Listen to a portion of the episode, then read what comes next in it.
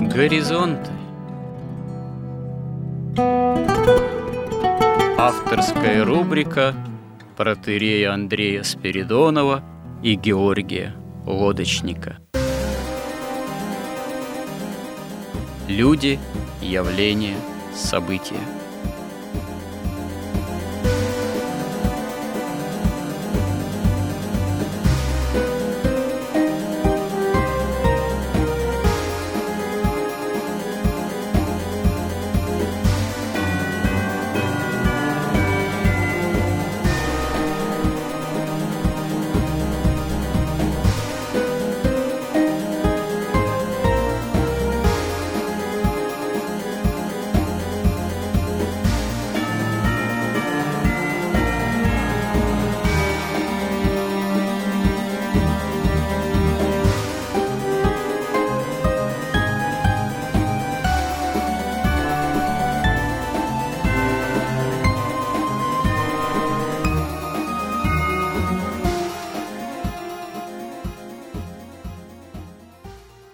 Добрый день, уважаемые радиослушатели. В эфире радио «Благовещение» и в нашей постоянной рубрике «Горизонты» я, протерей Андрей Спиридонов, и мой добрый собеседник Георгий Лодочник. Продолжаем наши изыскания словесные и смысловые в цикле внутри рубрики «Горизонты», в цикле история как промысел Божий.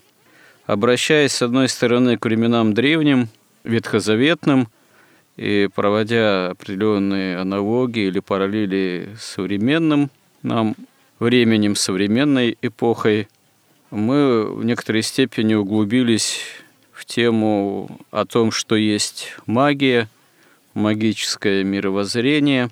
И пока еще и остаемся, можно сказать, в рамках некой истории самой магии. Вот магия, которая, скажем так, была современна Аврааму, и с которой, безусловно, Авраам, как одна из самых выдающихся личностей древности ветхозаветной, тоже с ней сталкивался. И магия современная, скажем так, это при всем развитии самого магического там, миропонимания, при, может быть, несколько в чем-то различающихся, а в чем-то исходных практиках, это, с одной стороны, что называется, претензия на некое знание, а одновременно с этим это еще и попытка реализации этого некого знания на практике, и, как правило, это попытка реализации, подразумевающая обретение некой власти – обретение некой власти над другими людьми путем первоначально, ну, обретения некого знания, тайного знания, какого-то особого знания, которое может и духовным называться. Это попытка и привлечение каких-то потусторонних сил, попытка урегулировать, если так можно сказать, наладить отношения с миром духов, для нас это прежде всего в понимании христианском с миром демоническим. Тем самым это есть восстание против Бога, восстание на Бога. Может быть, скажем так, не всякий маг и не всякий сторонник магического мировоззрения прямо признается, что он воюет с Богом. Напротив, мы часто представители такого рода мировоззрения – и сторонника магических тех или иных практик можем услышать, что да нет, мы наоборот признаем Бога, мы наоборот обращаемся к Богу. Это иногда принимает какие-то уже даже порой, что называется, анекдотические формы, когда человек, который ну, к примеру, приходит там на прием какому-нибудь экстрасенсу с какими-нибудь проблемами, а тот ему говорит, ты сперва пойди, в храм, исповедуйся, причастись, тогда я только буду с тобой работать. Но это даже и не анекдот, а скорее это хула, на Господа Хуана святые таинства, попытка подвергнуть некой магической же манипуляции, я не знаю, или благодать Божию, или человека, который вроде как должен обратиться за помощью к Богу, а потом уже совершенно к иной инстанции. Так или иначе, мы об этом тоже уже говорили, магическое миропонимание, оно пытается манипулировать реальностями мира и духовного, и так как порой представитель тот или иной магической школы понимает себе Бога, или имеет какие-то представления о Боге, он в каком-то смысле пытается и божественными энергиями, как ему думается, манипулировать, хотя, исходя из христианского миропонимания, мы скажем, что это, в принципе-то, и невозможно, потому что Богом, его энергиями манипулировать никак не получится если ты не имеешь истинной веры, если ты не находишься в истинных через покаяние, молитву, обращение именно, попытку себя действительно с помощью Божией изменить, ну, в правых отношениях с Богом. Но так или иначе, в общем, магическое миропонимание, оно подразумевает именно, что называется, обретение именно какого-то тайного все-таки знания, и потом его применение для получения какой-то особой власти над другим человеком или не одним даже человеком, а порой целой группы людей, или а то и целых народов. Вообще, мой в данном случае в этом контексте вопрос, вот магия в своем развитии, она всегда какое-то вот именно тайное знание предполагает. То есть это всегда какие-то степени там посвящения – всегда деление мира людей на людей каких-то несведущих, невежд, профанный, так сказать, свой население и каких-то избранных там посвященных. Это вообще всегда магии присущи в собственном смысле. Ну, иерархия, она присуща вообще всему мирозданию. И вот если вспомнить, например, когда там всякие народники у нас были в Российской империи еще, да, они говорили, что вот смотрите, крепостные, там, крестьяне, они лишены возможности учиться, они лишены возможности ходить там в университеты, они пашут землю. Сегодня все знание доступно всем, в том числе благодаря интернету. То есть вы можете прочитать самые там такие редчайшие какие-то книги, рукописи. Настолько все оформлено, это знание систематизировано. Например, вот монастырь в Оптиной пустыне, они сделали такую работу поразительную, толкование священного писания. Вы берете любую строчку священного писания и видите толкование большинства там святых отцов, которые на эту тему писали. То есть Сегодня получать знания как никогда легко. Да, это удивительная история, потому что действительно и тексты святых отцов все доступны, ну, по крайней мере, которые были ранее опубликованы, в частности, если говорить про русский язык, и переведены на русский язык, то сейчас все в электронном виде доступно. И есть действительно такие замечательные сайты, которые даже толкование каждой строчки священного писания, вот как вы упомянули, сайт Оптиной пустыни, библейский, позволяют, ну, имея под рукой смартфон там, или компьютер, в течение буквально нескольких минут любое толкование найти. Такое было невозможно еще недавно сравнительно. А уж что говорить, в безбожную эпоху в Советском Союзе это вообще физически было э, крайне проблематично найти найти ту или иную цитату из святых отцов, а до середины XIX века, собственно говоря, даже на русском языке активно переводы в России-то святых отцов так не издавались. А что вспоминать, когда, как рассказывают люди еще даже более старшего поколения, чем мы с вами, да и вы еще, мы еще отчасти это застали в молодые-то годы, когда литературы не было, и многие пользовались там каким-нибудь словарем атеиста чтобы отыскать какие-то цитаты из святых отцов. Или там из Евангелия, или из Библии, из библейской истории, которые там содержались. Даже надо заметить, что многие авторы словаря атеиста того времени, это были люди, на самом деле, порой и верующие, и достаточно ученые в этой области, которые просто вот таким образом подвязались, пытаясь на самом деле, ну, когда их туда вербовали писать какие-то статьи, донести все-таки какие-то, можно сказать, фрагменты истины, ну, завуалировав их там какой-то атеистической фразеологией или там цитатами из Маркса и Ленина, ну и так далее. А сейчас действительно просто в этом отношении время, которое мы живем, оно просто поразительно по доступности любых, видимо, источников, в том числе и библейских, и святоотеческих. Тут только возникает очень серьезный вопрос, а как мы этим действительно пользуемся.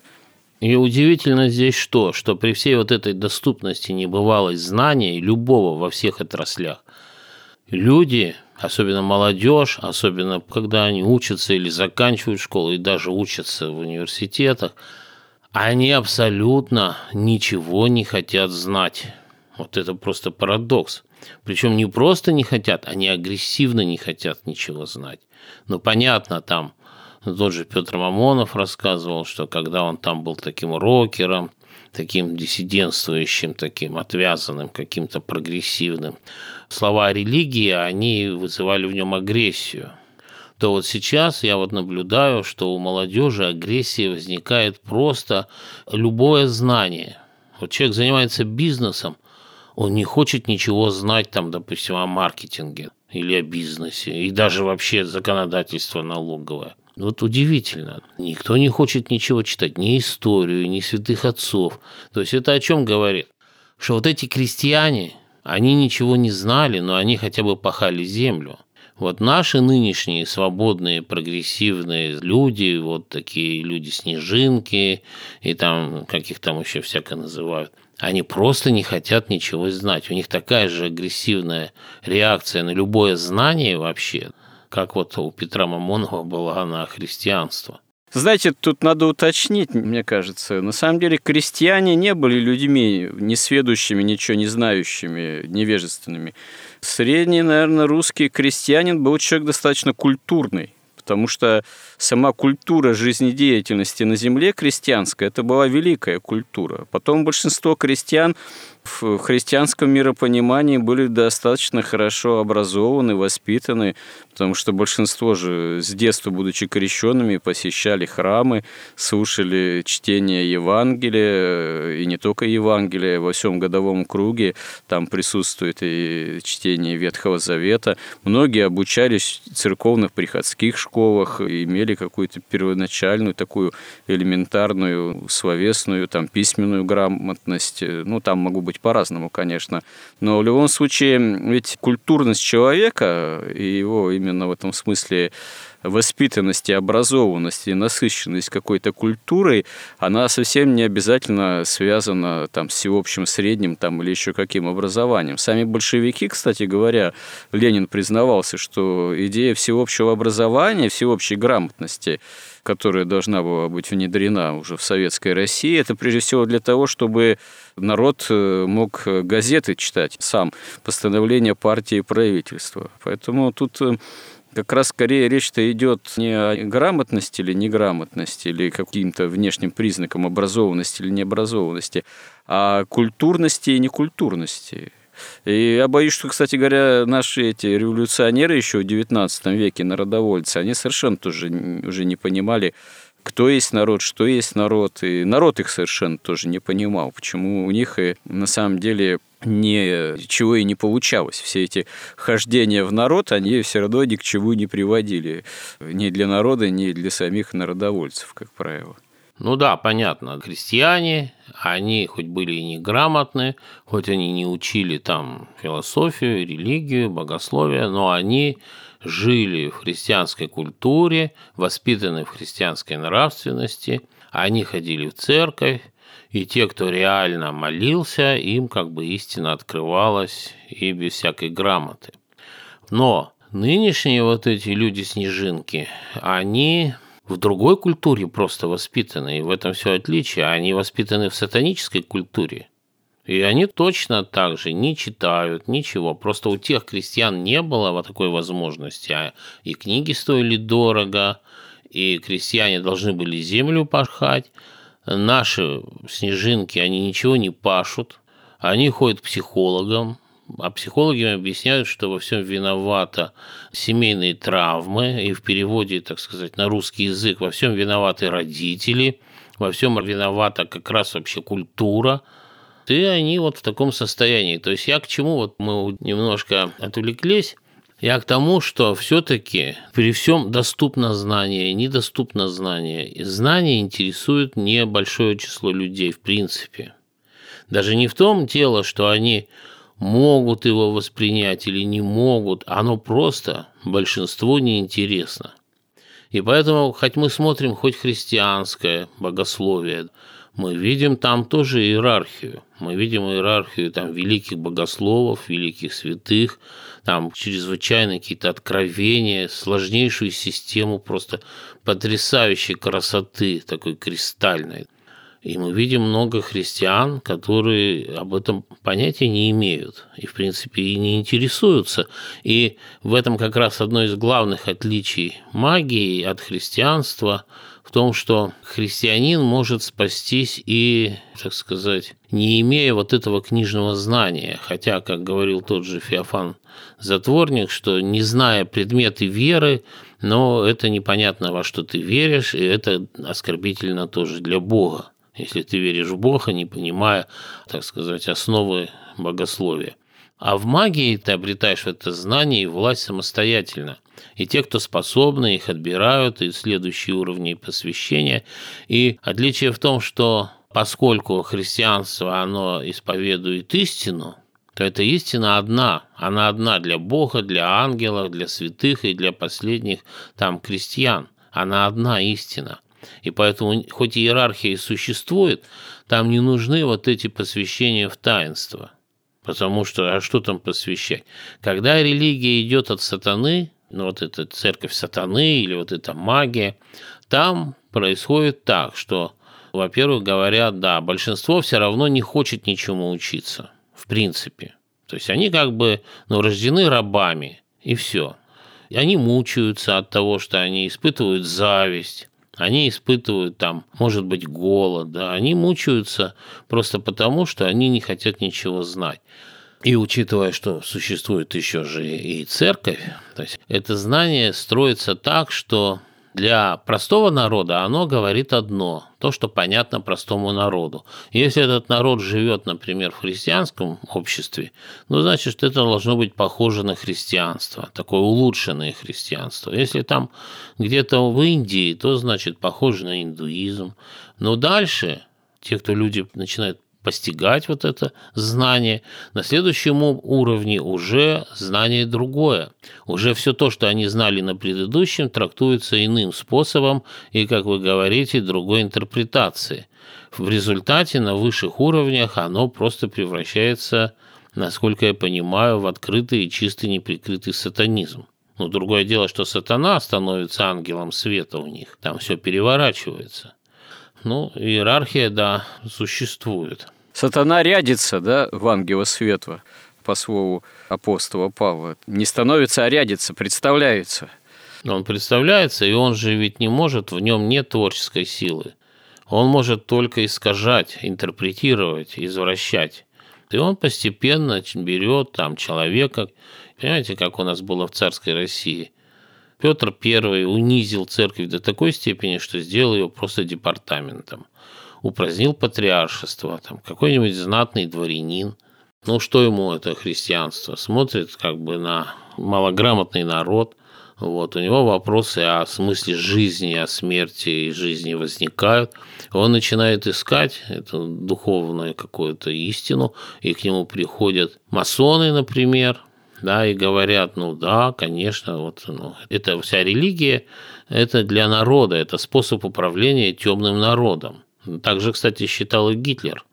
Допустим, Петр I. Вот зачем Петру Первому нужно было так унижать церковь? Идейная подоплека этого. Ведь э, за всем обычно такими действиями в истории в том числе стоит же какая-то определенная ну, идеология, что ли. Вот Петр I, именно обратившись на Запад к устроению Западной Европы, он захотел нечто таким же образом устроить в России, перенести некие идейные там образы, постулаты европейские на почву России, а церковь, получается, мешает своим соборным разумом, там, наличием патриарха и так далее. Это для Петра Первого, значит, был некий конкурент в лице церкви, который надо было таким образом унизить и вообще подчинить именно государству и имперскому новейшему устроению сделать вообще из церкви чуть ли не просто один из департаментов внутри государства, империи в числе других. Скажем так, идейная составляющая, направленность Петра была именно такова? Или там еще какие-то могли быть интересные причины? Ну вот что конкретно он думал, конечно, ну, это трудно узнать, но он сделал ровно наоборот, ну, по сути, то же самое. Если в католическом мире там папа совместил власть духовную и светскую, то Петр I тоже совместил власть духовную и светскую, только главной стала светская власть. Ну да, это как терминология такая есть. Цезарепапизм и папа-цезаризм когда во главе всего папа, это папа цезаризм, и церковь э, якобы притязает на светскую власть, а когда цезарь папизм, то цезарь, э, светский государь, оказывается главным по отношению к церкви тоже, и, можно сказать, во главе церкви тогда оказывается. В том и другом случае это довольно серьезное искажение для церкви оказывается. Да, дело в том, что Петра Первого его никто не готовил быть царем. Понимаете, он там, ну вот сейчас есть такие данные, что, возможно, он был вообще как бы сыном грузинского царя. Поэтому его вообще не рассматривали в качестве наследника, ему ничему не учили. Ни о симфонии властей, видимо, не учили, ничему толком не учили. Он свою юность провел там с немцами в немецкой слободе, где развлекался, там пил, вот, и потом с волей каких-то стечений обстоятельств он становится царем. И поэтому, во-первых, у него главная задача – эту власть свою укрепить. И он видел перед этим, как были конфликты между царями и патриархами, и он решил просто установить абсолютную свою власть, и он же стал императором. И еще у него вот полная путаница того, что он видел на Западе, он толком не знал, что такое Россия, что такое православие, у него там все перепуталось, и он стриг бороды, устраивал оргии, там свои ассамблеи. Вообще непонятно, что он на самом деле и кто. Дело в том, что у него еще близкий друг вот этот немец, его все время окружали немцы или там голландцы, его консультировали, его советники были. Поэтому ну, сейчас это трудно. Но мы вот отвлеклись, а остановились мы на том, что иудеи все-таки, несмотря на все предосторожности там, Моисея и, собственно, и самого Бога, они все-таки в Вавилоне познакомились с магией, тем более им попалась такая благодатная почва, как текст Библии, который был написан но самим Богом, по сути, на божественном языке, где бесконечное знание было сосредоточено, и они соединили иудаизм соединили вот с магическим взглядом на жизнь, и в том числе магический взгляд на текст Каббалы. И фактически эта вот Каббала, она проникла в сознание иудеев. И поскольку там уже в любой магии, там, конечно, обязательно есть уровни посвящения, есть тайна, и там смерть из тех, кто раскрыл тайну там какого-то высокого или там любого посвящения – Поэтому было невозможно узнать, а кто там у них каббалист, а кто у них там истинный какой-то иудей. Но ясно, что каббалисты, как вот масоны, да, любые такие тайные общества сетевые, они в любом случае приходят как-то ну, к вершинам власти. И вот появляется Мессия, появляется Господь, Иисус Христос. И они его распинают. Почему же они его распинают? Вот вопрос. Для этого вот я взял, еще внимательно посмотрел на вот эту работу Льва Тихомирова. И вот он пишет о Кабале. Я хотел привести несколько цитат. Ну, он провел такую серьезную работу в этом смысле. Вот он пишет первое, как он понимает Кабалу, что они говорят, каббалисты, что природа есть эманация божества. И даже более, природа есть процесс оформления самого божества. При этом законы замечаемые в природе, рассматриваются как законы божественного бытия. То есть объединение природы с божеством вот так, как видит Тихомиров. И он приводит цитаты, например, Иосифа Флавия из книжки «Иудейские древности». И он там пишет Флавий такую вещь, что Господь Бог даровал Соломону возможность изучать искусство входить в общение с демонами на пользу и благо людям. Представляете себе? То есть они вот именно, как и говорил Христос, они когда вот распинали его и потом гнали церковь, они даже думали, что тем самым служат Богу. Ну, вообще это очень поразительно все, если вдуматься. Я тут тоже как-то листал некоторые исторические студии, вот, скажем так, на тему о том времени. И получается, что Христа распинают лучшие, даже в религиозном отношении, лучшие люди Израиля. Потому что в то время в Израиле эллинистические влияния были очень сильными, языческие. То есть многие молодые люди из израильтян, они были увлечены вполне эллинизмом, они принимали участие в тех же, например, Олимпийских играх.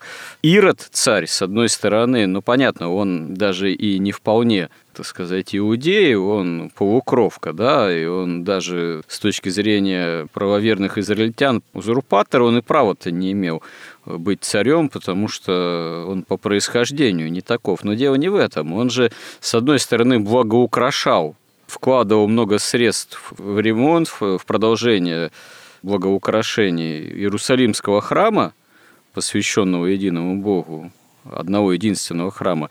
С другой стороны, он строил ипподромы, и не только ипподромы, а он же строил еще и языческие капища, посвященные, например, тому же ну, гению императора римского, посвященный римскому императору, поскольку он был ставленником Рима, тот же Ирод Великий, и дружил, собственно говоря, с Римом и с римским императором. То есть такое довольно серьезное, глубокое эллинистическое влияние, которое началось еще с эпохи завоевания Александра Македонского, там, Селевкидов, э, потом насильственное – эллинизация, которую Антиох Епифан проводил, что вызвало маковейские-то войны. Тем не менее, несмотря на то, что Израиль и сопротивлялся этому, он был довольно серьезно, глубоко уже тоже несмотря на все свое стремление там, к независимости, поражен, вот, что называется, эллинизмом, то есть языческими влияниями. И на этом фоне те же книжники, фарисеи, Синедрион, там, Садуки, они еще были, хотя вот тут тоже парадокс, мы говорим о том, что они каббалисты, но по внешним признакам они еще все же были скорее сторонники закона на фоне вот этого достаточно глобального и серьезного языческого, линистического там влияния. То есть они ему вроде как противостояли. То есть они, вот, представители закона, лучшие люди в этом отношении в Израиле и в религиозном вроде как отношении, но тем не менее истину они отвергают э, в принципе, отвергают Христа и э, подвергают его распятию. Это вот что, может быть, это связано именно с их все-таки преданности не истинному знанию, не истинному закону, а вот уже такому действительно тоже магическому, каббалистическому его извращению, хотя вроде как они и противостоят Риму, и противостоят э, эллинизму как таковому. Здесь корень зла в чем в самом деле? Ну да, вот Иосиф Флавий, он же был очень образованным иудеем очень образован, он прекрасно разбирался в иудаизме и во всем. И вот он пишет в иудейских древностях, пишет он это для римлян, которые ну, ничего не знали вообще ни о Моисее, ни о законе, ни о едином Боге. И вот он пишет, что Господь Бог, говорит он, то есть Господь Бог, даровал Соломону возможность изучить искусство входить в общение с демонами на пользу и благо людям. Соломон оставил после себя заклинание – для излечения всяких болезней, волшебные формулы, помощью которых возможно связывать демонов. Это искусство до сих пор еще весьма сильно процветает среди нас евреев. Но, с одной стороны, понятно, что он говорит с римлянами на языке, доступном римлянам, потому что объяснить ему всю вот это ну, существо иудаизма было очень трудно, и они понимали, что такое демоны, что такое духи, и он говорил, что да, мы знаем это знание. Но при этом, ведь он говорит, что это Господь Бог даровал нам вот это знание управлять демонами, то есть магическое знание, вот эти формулы, и да, вот в этом сути всей магии, это что они ведь действительно считают, что это благо, то, что они делают, это настоящее благо, что такова воля Бога, чтобы человек сам, не милостью Бога, но сам постиг знание, которое вот получил вот Соломон, например, прямо от Бога, как управлять. То есть фактически говорится, что магические знания получил Соломон от самого Бога, вот что тут говорится. И откуда взял это Иосиф Флавий? Взял он, конечно, от кого? От тех священников, там, не знаю, первосвященников, главных учителей. То есть этого они открыто не писали, но вот это знание, что все-таки сам Бог открыл Соломону магию, оно каким-то образом дошло до Иосифа Флавия. Или вот, например, Садия Гаон, который жил уже в Суре Вавилонской, пишет как раз Лев Тихомиров, там в конце тысячелетия первого, очень почитаемый каббалистами позднейшего времени, вот он в частности говорил, что Бог в мире то же самое, что душа в теле, и одновременно присутствует во всех предметах. Но это опять ведь это тоже, что писал, например, Иоанн Дамаскин, что Бог – это сущность того, что существует, значит, разум того, что разумно и так далее. Но опять здесь все переворачивается. То есть вот этот вот Сайдия Гаон, он пишет, что это дает возможность обратного влияния от предметов на божество. Но у нас это невозможно, чтобы мы обратно влияли на Бога. А здесь происходит вот эта подмена, потому что они как бы воспринимают само мироздание как эманацию божества, как вообще процесс оформления самого божества – то понятно, что если так, то можно за одну ниточку дернуть, и на другом конце там колокольчик зазвенит.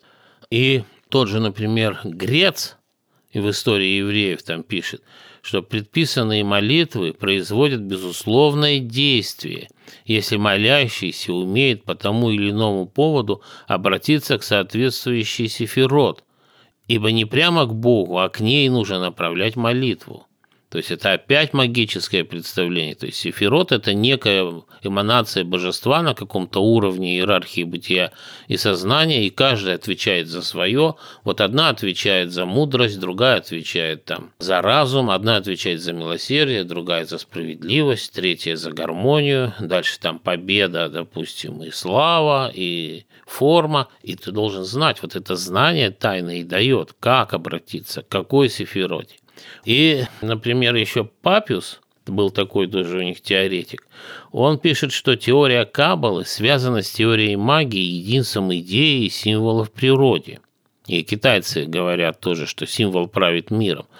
В человеке и Вселенной действовать на символы значит действовать на идеи и на существа духовные, на ангелов не одни ангелы, а все вещи мира связаны между собой и всеми другими субстанциями. Поэтому посредством материальных предметов можно оказывать влияние на духовные предметы. То есть существо вот этой магии основывается на том, что возможно оказывать воздействие с низшего уровня иерархии бытия на высший, что в принципе хоть христианство в таких терминах не говорит, но оно абсолютно отрицает такую возможность. То есть, возможно, только все причинно-следственные связи идут только сверху вниз.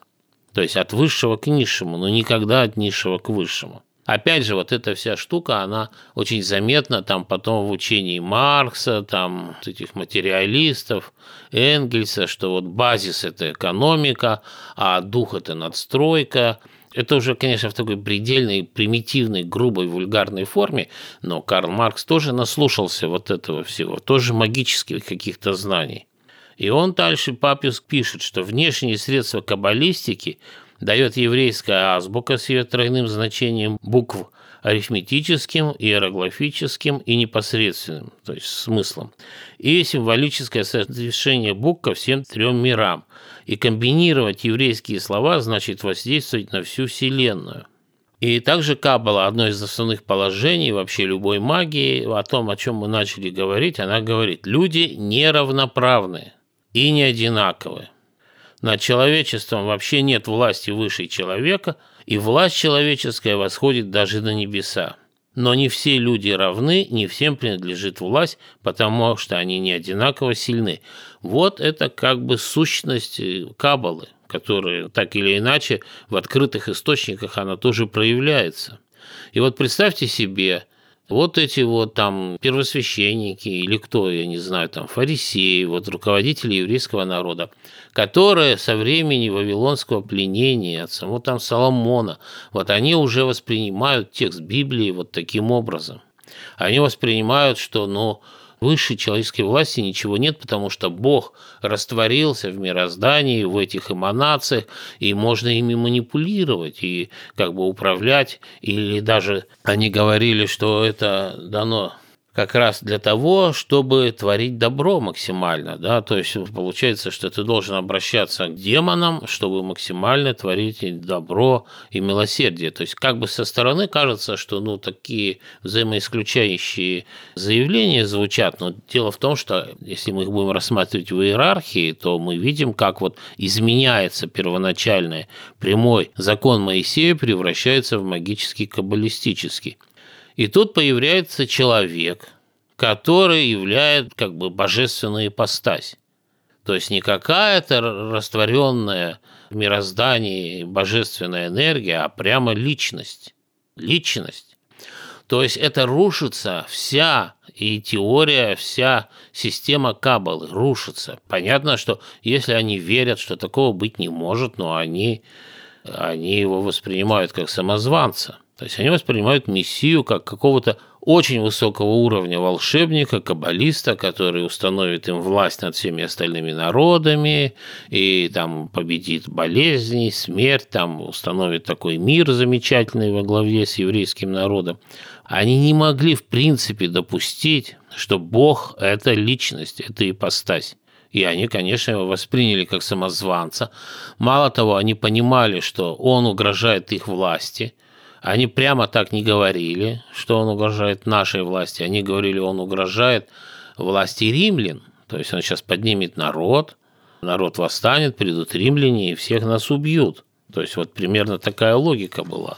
Поэтому вот если мы, так сказать, допускаем такую мысль, которую ну, практически нет никаких оснований как-то сомневаться в этом, читая вот, вот эти вот штуки, начиная от Иосифа Флавия, кончая более современными каббалистами, что вот эти люди, которые управляли Израилем в то время, учитывая вот это тайное посвящение, ну, они выглядели как все, но были каббалистами. Понятно, что они не могли поступить иначе, и, возможно, они искренне верили, потому что пришел человек, назвал себя Богом, Богом как ипостась, а не магом, не высочайшим там мастером каким-то, да, 12 пояса там какого-нибудь. И вот вся эта идея, что люди неравноправны, да, и не равны вообще между собой. И действительно, ну вот мы смотрим, ну, людям дали знания, они его не берут. Они ходят, прыгают там против храма, скачут там против Путина, а против государства. Они, понимаете, свободолюбивые. Вот это само слово поразительно, свободолюбие. Это значит, человек свободу любит, но он ее не имеет. Это странно. То есть это говорит о чем? Это говорит о том, что он не хочет себя сделать свободным, изменить себя, а он хочет изменить весь мир, чтобы весь мир как бы делал то, что он хочет, тогда он будет свободным. Понимаете, то тут как бы опять вот конфликт между идеей эволюции божественной и конфликт между вот этой идеей прогресса.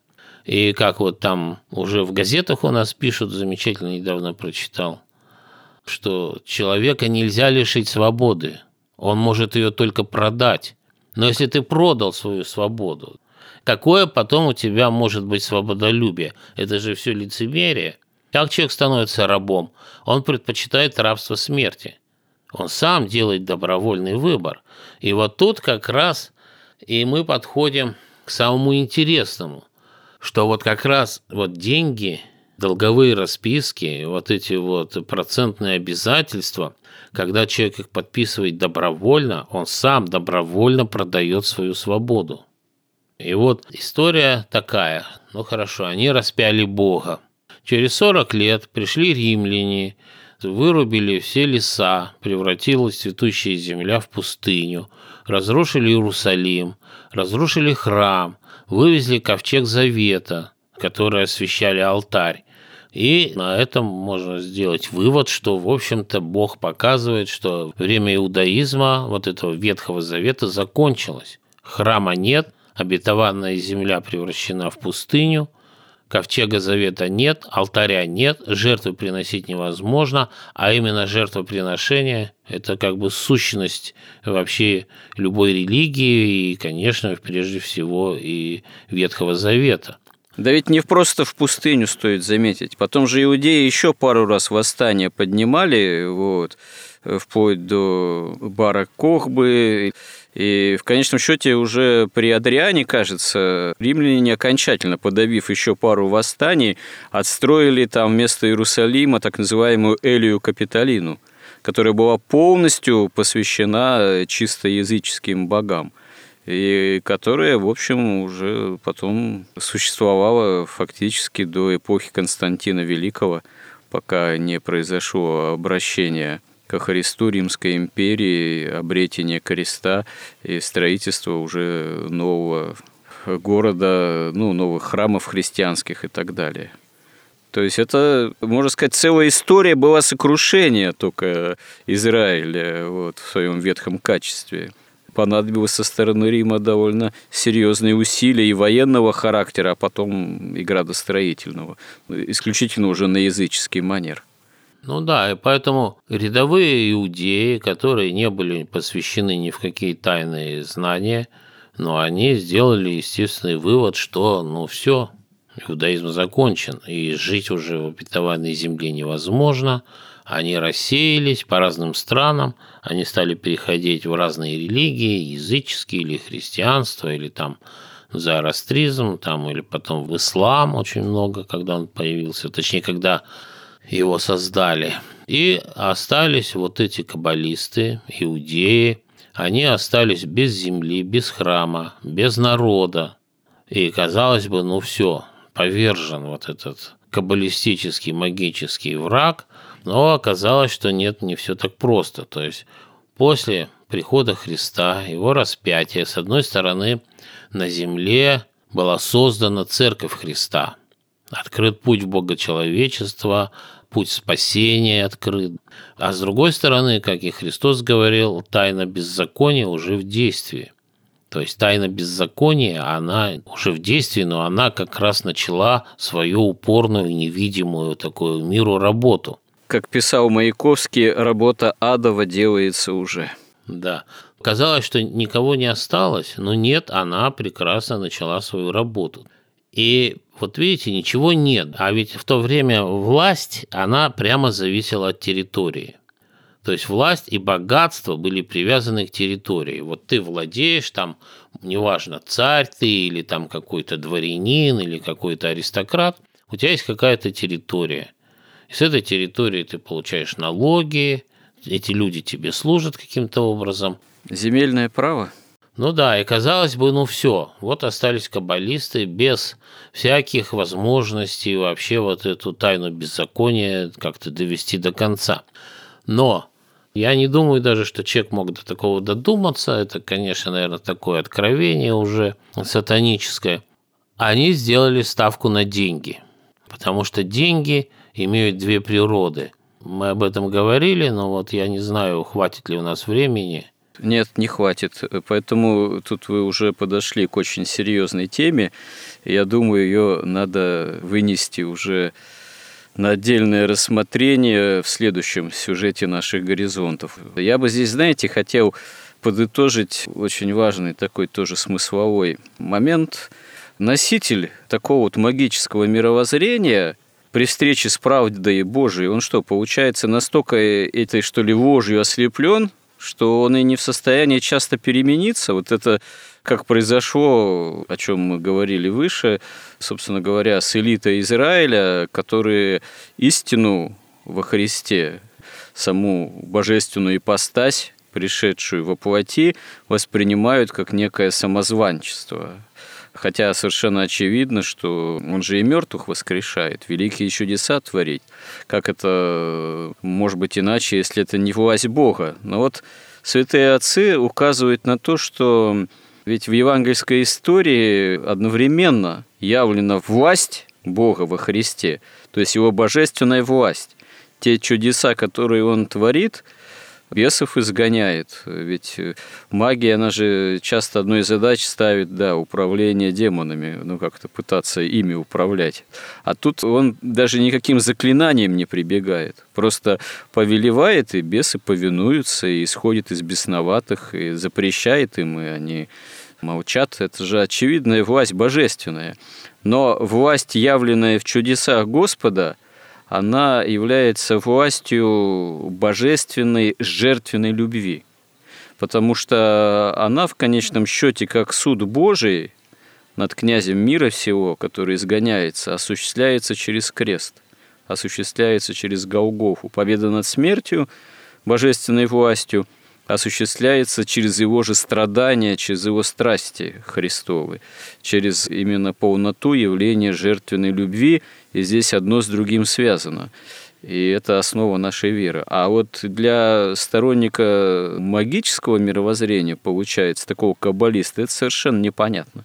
Это совершенно неприемлемо. Там понимание власти строится совершенно, получается, на других принципах. И если ты от них откажешься, то ты тогда и магом, так сказать, кудесником перестанешь быть, потому что лишишься всей этой власти, которую думал бы иметь, и все твои обретения и знания вменяться ни во что. Так получается. То есть это надо тогда действительно полностью отказаться от, от того, на чем ты ну, основывался. Так получается все. Ну вот э, мы же тут зачитывали сейчас э, цитаты. То есть они, у них понимание такое. Знание дает силу, сила дает власть. Вот такое прямое, да. Они не могли даже представить себе, обученные на этой магии, что Бог может вот так вот смириться до того, что он не будет проявлять свою силу. И они же, когда его распинали, они, может быть, возможно, и проверяли заодно, но они не могли допустить мысли, что Господь позволит себя распять, но если ты могущественный. Ну да, сойди с креста и поверим в тебя. Ну да, поэтому апостол Павел потом и говорил, что мы исповедуем Христа распятого, для иудеев соблазн, для эллинов безумие. Понимаете, когда вы верите Богу, вот знаете, есть психология, есть такой опыт. Человек встает на табуретку или там просто на стул какой-то, и он должен упасть назад спиной, веря в то, что сзади там 8 человек его поймают. И для этого нужна решимость. Я вот пробовал, да, и я знаю, что люди стоят, но достаточно страшно броситься туда. Но то же самое и вера. Ведь вера требует мужества, отваги, когда ты отдаешь всю свою жизнь Господу. А здесь они управляют божественной энергией, они сами властелины. И это уже вопрос такой, как бы и сердца, и любви, понимаете, но там, где сила, если власть основана на силе, а не на любви – вот это все вещи о любви они воспринимают как слабость. Ну и до сих пор вот многие там воры, жулики, бандиты, там бизнесмены, они не понимают вот таких слов, как любовь. Если им уступают, они считают, ты слабый, и все. Это вот какой-то изначальный, какой-то сердцевинный, центральный такой выбор в человеке. И вот как говорил опять же, Лев Тихомиров, что с этого момента начинается окончательное разделение добра от зла. Контраст становится совершенно чудовищный. С одной стороны, Церковь Христа прямо на земле, с другой стороны, тайна беззакония, тайна магии, власть денег, отчуждение сознания и разврат совершенно чудовищный. Ну что ж, спасибо вам за эту содержательную беседу. В следующий раз с Божьей помощью поговорим о деньгах.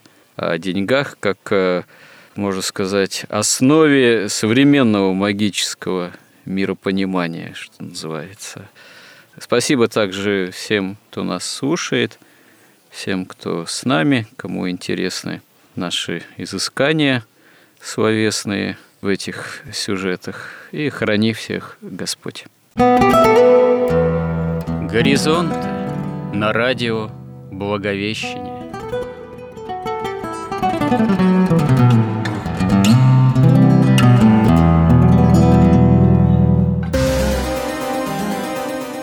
Разговор вели протеерей Андрей Спиридонов и Георгий Лодочник –